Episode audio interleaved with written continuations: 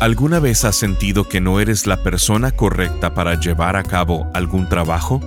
Quizás has sentido que no tienes la suficiente experiencia o habilidad necesaria. Por supuesto que sí, todos lo hemos sentido. Bienvenido a Esperanza Diaria, la transmisión en audio del Ministerio del Pastor Rick Warren. Al comenzar el día de hoy con esta serie titulada La manifestación de tu misión de vida, el pastor Rick nos sumerge en el libro de Jonás y nos muestra que sin importar lo grande que se vea la tarea a la cual nos está llamando, no debemos huir de ella. Tu misión de vida es lo que Dios desea que hagas con tu vida. No es tu empleo, no es tu carrera, no es tu afición, es tu contribución al mundo es tu legado y perdurará más allá de tu vida. En la transmisión del día de hoy de Esperanza Diaria, el pastor Rick nos muestra que tu misión de vida es lo que da sentido a tu vida. Sin ella, estás perdido.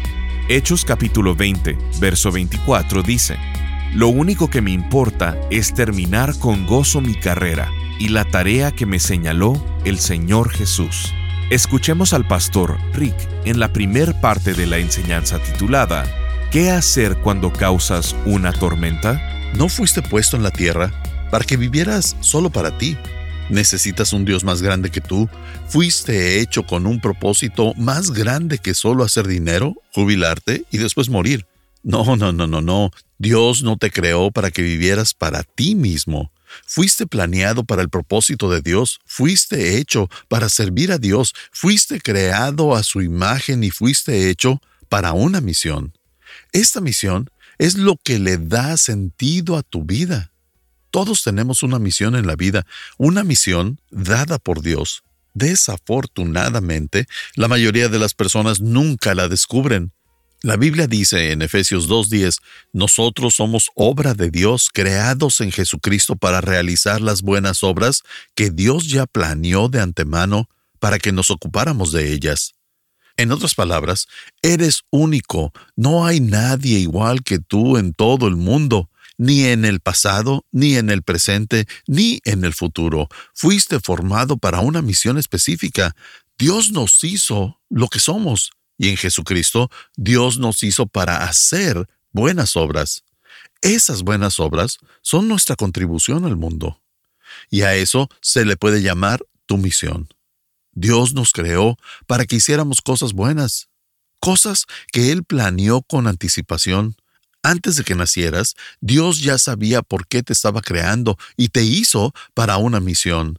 Y como había dicho, la mayoría de las personas nunca la descubren y por lo tanto no cumplen con ella y van por la vida sin rumbo.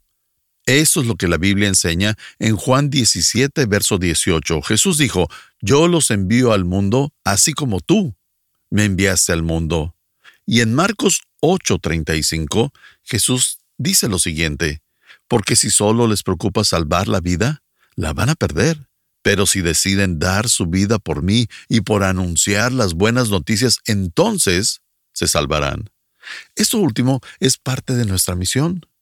Hasta que descubres la misión para tu vida, simplemente existes. No tienes el significado completo que Dios había previsto para tu vida. Y es por eso que en Hechos 20, Pablo nos dice, Hechos 20:24, sin embargo, considero que mi vida carece de valor para mí mismo con tal de que termine mi carrera y lleve a cabo el servicio que me ha encomendado el Señor Jesús. Eso es tan importante que voy a pasar varias semanas hablando sobre tu misión en la vida. Así que no te pierdas las enseñanzas de las siguientes transmisiones. De hecho, vamos a usar a un personaje de la Biblia llamado Jonás. Él va a ser nuestro ejemplo, pero todos tenemos un llamado en la vida. Es lo que Dios planeó que hiciéramos en nuestra vida y nada es más importante que eso. Así que, ¿ya sabes cuál es tu misión? ¿Estás realizándola? Si la respuesta es no, quédate sintonizado porque te voy a ayudar. La titulé La manifestación de tu misión de vida. Manifestación no es una palabra que usamos mucho el día de hoy, pero se usa bastante en la Biblia y significa que un día será muy claro para todos si cumpliste o no con tu misión. Va a haber un día de rendir cuentas, un día de juicio, y la Biblia dice que todos van a ver nuestras misiones y saber si la cumplimos o no. Primera de Corintios 3, 10 al 14 dice, Cualquiera que edifique sobre este fundamento tiene que tener mucho cuidado, pues nadie puede poner un fundamento distinto del que ya tenemos, que es Jesucristo. El que edifique sobre este fundamento podrá usar una variedad de materiales. El único cimiento real para construir es Jesucristo. La mayoría de ustedes ya saben esto. Jesús es la base de la vida. Entonces, eres creyente, eres un seguidor, eres cristiano y tienes las bases correctas, pero aunque tengas la cimentación correcta, puedes construir mala la estructura. Y a eso es lo que se refiere el versículo. Nos está diciendo que debemos de ser cuidadosos a la hora de construir nuestras vidas. Debemos fijarnos en los materiales que usamos para construir en la cimentación. Él nos dice que tenemos la elección de en qué vamos a fundar nuestras vidas. Podemos construirla en cosas de valor como el oro, la plata, las joyas. Y en otras palabras, diez mil años en el futuro, el oro seguirá siendo oro y la plata seguirá siendo plata y las piedras preciosas aún seguirán ahí. No se van a quemar ni se van a echar a perder, porque van a estar ahí permanentemente. Así que puedes construir con materiales que durarán por siempre, como el oro, la plata y las joyas, o puedes construir con materiales que no van a durar, como la madera, el heno y la paja. Eso no te va a durar ni 50 años, mucho menos mil o diez mil años. Un día, tu trabajo en la tierra, tu misión, va a ser inspeccionada por Dios en el día del juicio, y Dios la va a probar con fuego. Así que la calidad de tu trabajo, la calidad de tu vida se va a manifestar. ¿Qué significa eso? Que todos la podrán ver. Va a ser muy claro si desperdiciaste tu vida o si la usaste correctamente. Ahora, si tu trabajo soporta el fuego, recibirás una recompensa. Es una recompensa eterna en el cielo. Pero si tu trabajo se quema, perderás ese premio, aunque tú hayas escapado el fuego y te salves. ¿A qué me refiero? No estoy hablando de la salvación, si tienes a Jesús como el cimiento de tu vida, no puedes perder tu salvación, pero sí puedes perder las ganancias. No puedes perder tu salvación porque es un regalo. No trabajaste por ella, así que no puedes trabajar de menos para obtenerla. Así que si Jesús es la base de tu vida, te irás al cielo. Pero no estamos hablando de eso. Me refiero a que en el cielo Dios te va a premiar acorde a cómo utilizaste tu vida. ¿Hiciste que valiera la pena?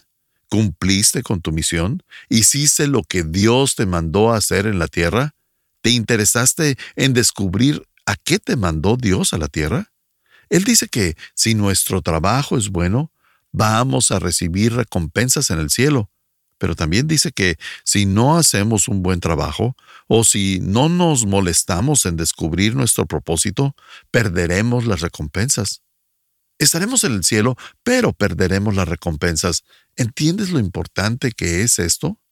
Por eso es que vamos a pasar todo este tiempo como tu pastor que te ama, como maestro espiritual, enseñándote porque quiero que pases el examen, quiero que ganes las recompensas que Dios tiene para ti.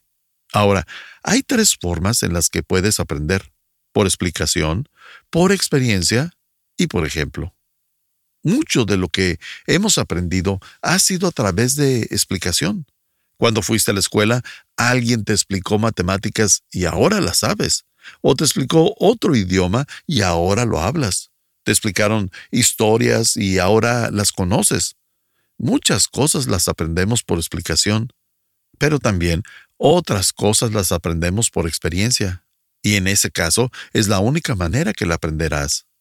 Y muchas veces las aprendemos de una manera muy difícil, pero hay algunas cosas que nunca las deberíamos de aprender por experiencia.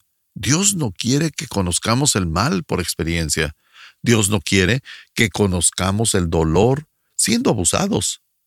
Hay muchas cosas que Dios no quiere que conozcamos por experiencia.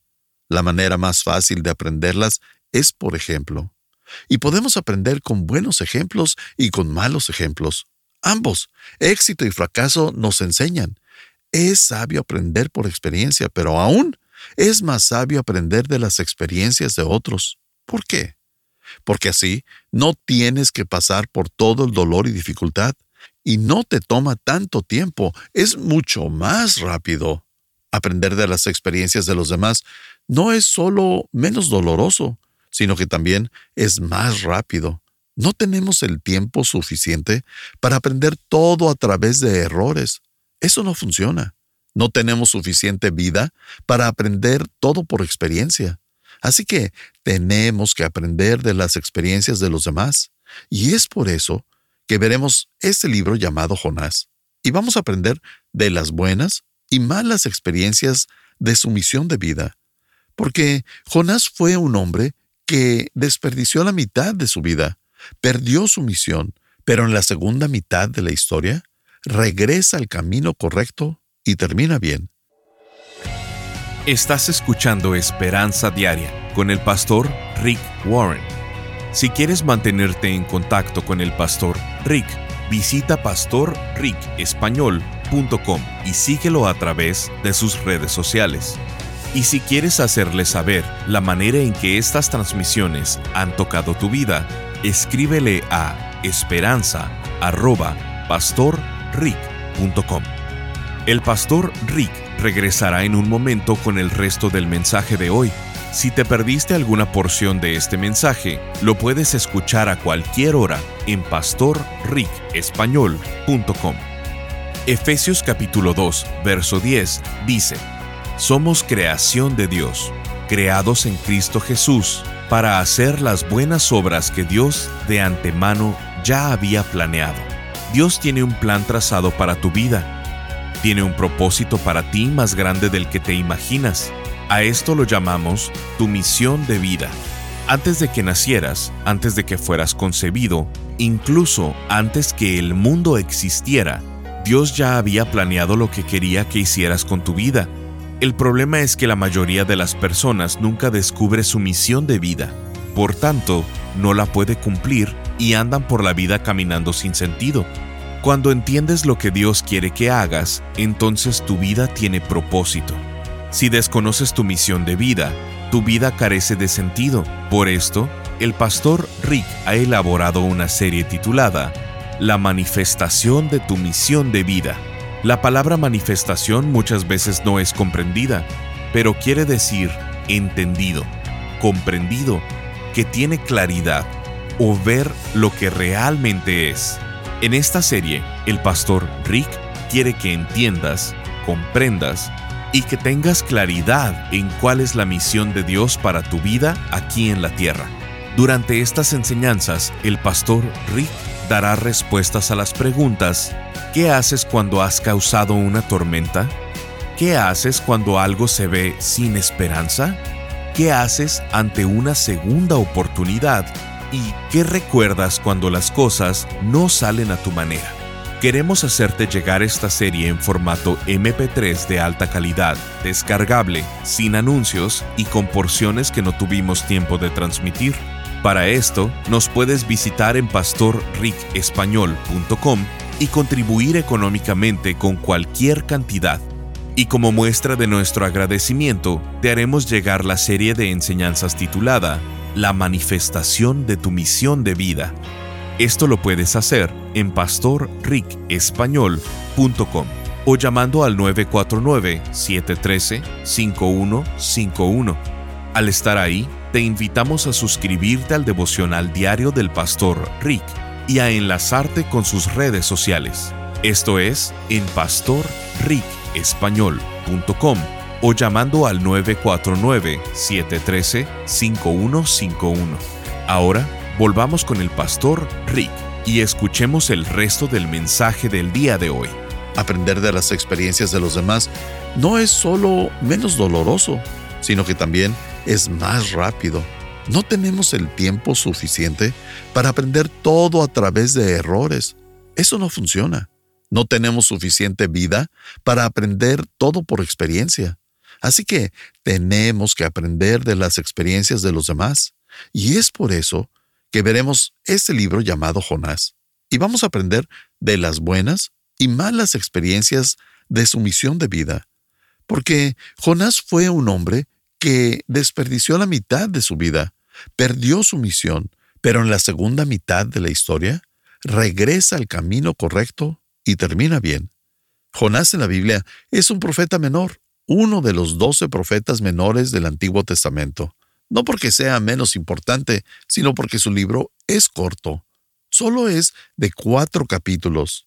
Entonces, durante las siguientes transmisiones, estaremos viendo capítulo por capítulo y así aprenderemos de la misión de Jonás. Y hay diez lecciones que vamos a aprender. Algunas de ellas son muy simples, que no necesito entrar tanto en detalle, pero otras tomarán un poco más de tiempo, porque algunas son advertencias de cosas que no debemos hacer, y otras son milagros que se presentarán en tu vida cuando cumples con tu misión. Así que vamos a empezar. Número uno, mi misión de vida viene de la palabra de Dios. No viene de lo que leemos en una revista o lo que vemos en la televisión, ni de lo que nuestros amigos nos dicen. Viene de la palabra de Dios. Mucha gente inventa su misión porque todos quieren tener una razón por la cual vivir. Salen y dicen, esta es una buena causa y por eso, esta será mi misión. Es mejor que nada pero no te vas a realizar completamente solo por elegir una causa en la que estás interesado, porque en la noche, cuando estés acostado, vas a estar pensando, tiene que haber algo más que solo esto, y es porque lo hay. Fuiste hecho para una misión especialmente diseñada para ti. Estudios han demostrado que el ser humano promedio tiene entre 600 y 700 talentos de los cuales la mayoría no has usado. Puede que nada más puedas nombrar 10 talentos en los que digas, en esto soy bueno. Pero en realidad tienes entre 600 y 700 talentos. Nunca usaremos todos nuestros talentos a menos de que cumplamos con la misión que Dios nos dio. Porque Él nos dio esos talentos para que los usáramos. Tu trabajo nunca va a usar todos sus talentos, ni tu carrera. La vida solo se vuelve significativa cuando recibo el mensaje de la misión de Dios. Ahora vamos a repasar un capítulo, un versículo a la vez. Hay 17 versículos en el capítulo 1 de Jonás. Y el primero dice, la palabra del Señor vino a Jonás, hijo de Amitai. Así es como recibe su misión. ¿Cómo te habla Dios? ¿Cómo te dice su palabra? A través de este libro la Biblia. Mientras más te enfoques en este libro, más comprenderás sobre tu misión de vida. Pero Dios usa muchas formas. Cuando escuchas a un maestro, así como yo les estoy enseñando, Dios puede hablarnos a través de enseñanzas. Cuando escuchas un podcast como Esperanza Diaria, cuando un amigo comparte un versículo de la Biblia contigo, la Biblia dice que Dios habla a través de visiones, sueños, y Él nunca contradice su palabra. Así que, si quieres saber cuál es tu misión, tienes que leer la Biblia. Deja de esperar una visión y empieza a buscar un versículo. Deja de buscar una señal. Dios me lo escribió en el cielo. No, está escrito en la Biblia. Número dos, mi misión de vida requerirá un paso de fe. Te va a mover de tu zona de confort. Puede que desafíe tus prejuicios puede que extienda tu mente, tu pensar. Ciertamente va a expandir tu fe, te va a sacar de tu zona de confort, porque Dios solo se satisface con fe. En el versículo 2, Dios le dice a Jonás, levántate y ve a la gran ciudad de Nínive. ¿Qué es Nínive? En ese entonces, Nínive era la ciudad más grande e importante del mundo. Era una metrópolis. Era básicamente el centro del universo y era la capital de Asiria cuando el imperio asirio era el más fuerte. Y Nínive estaba en el río Tigris, lo que hoy en día conocemos como Irak. Justo frente a Mosul se encuentran las ruinas de Nínive, que era una ciudad hermosa, amplia, con grandes avenidas, parques, canales, buena arquitectura, palacios, templos. Era una increíble ciudad metropolitana, pero también era una ciudad muy cruel, brutal. Era una ciudad malvada, porque los asirios en ese entonces eran como los nazis, destruían todo lo que se les cruzara y trataban a todos con mucho prejuicio racial. No eran amables y había mucho mal rondando en esa hermosa ciudad. ¿Por qué esta misión va a necesitar de la fe de Jonás? Por muchas razones. Primero, Jonás creció en un pueblo muy pequeñito, de tal vez unas 500 personas. No era un hombre de ciudad, y Dios le dice, quiero que vayas de tu pequeño pueblo, con apenas unos cientos de personas, a la ciudad más grande del mundo. Esa es una gran expansión cultural para él. Segundo, Nínive está como 885 kilómetros de distancia de donde vive Jonás en Israel. ¿Cómo se supone que va a llegar hasta allá? Va a tener que caminar los 885 kilómetros. No va a ser un viaje fácil, pero, más que eso, era un paso de fe porque Nínive era el enemigo mortal de Israel. Los asirios habían capturado, dominado y esclavizado a los judíos en diferentes batallas y tiempos. Así que los asirios odiaban a Israel y los israelitas a Asiria. Eran enemigos mortales, políticos, religiosos, raciales, se desagradaban mutuamente y encima de eso, Jonás es prejuicioso y nacionalista. Él cree en su país y en el de nadie más. No quiere ayudar a los asirios porque son el enemigo. No le parece su raza, su inclinación política, su espiritualidad ni su religión. No le gusta nada de ellos. Así que aquí tenemos un problema, porque con frecuencia nuestra misión va a retar a nuestra zona de confort. Puede desafiar incluso tu inclinación política y tus prejuicios. Número 3 mi misión de vida ayudará a otros de alguna manera. Dios nos ha dado una misión para ayudar a otros, porque Él ama a todos. Una misión que solo me beneficia a mí no es realmente una misión de vida. Está bien tener metas personales. De hecho, deberías tener metas personales, como tu negocio, tu trabajo, o qué tanto vas a ahorrar para tu jubilación. Pero la misión de vida es diferente es sobre cómo Dios quiere usarte para ayudar a otros. Y la verdad de eso, cuando piensas sobre ayudar a otros, Dios ama a todos. Y a Él le importan las personas que están sufriendo. Y así, en nuestra misión de vida, Dios nos va a usar para expresar su amor, para expresar su interés en las personas que sufren y a Dios le importa la injusticia que hay en este mundo y le importa porque sabe que está lastimando a sus hijos. Esto era parte de la misión de vida de Jonás. En la segunda parte del versículo 2 dice, Anda, ve a la gran ciudad de Nínive y proclama contra ella que su maldad ha llegado hasta mi presencia. Y Jonás pensó, oh Dios, ese va a ser un mensaje muy popular. Muchas gracias, pero en realidad no quiero ir.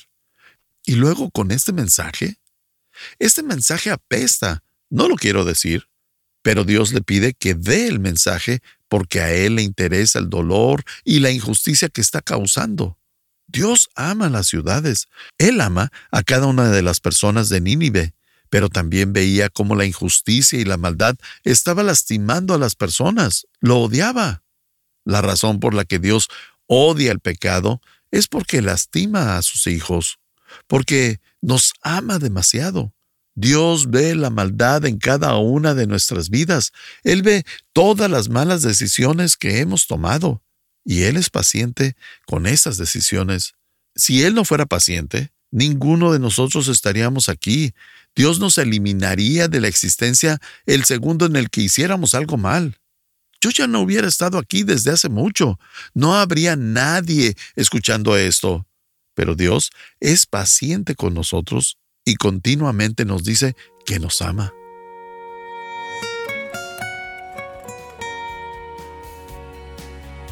Sintonízanos en el siguiente programa para seguir buscando nuestra esperanza diaria en la palabra de Dios. Este programa está patrocinado por el Ministerio de Esperanza Diaria y por tu generoso apoyo financiero.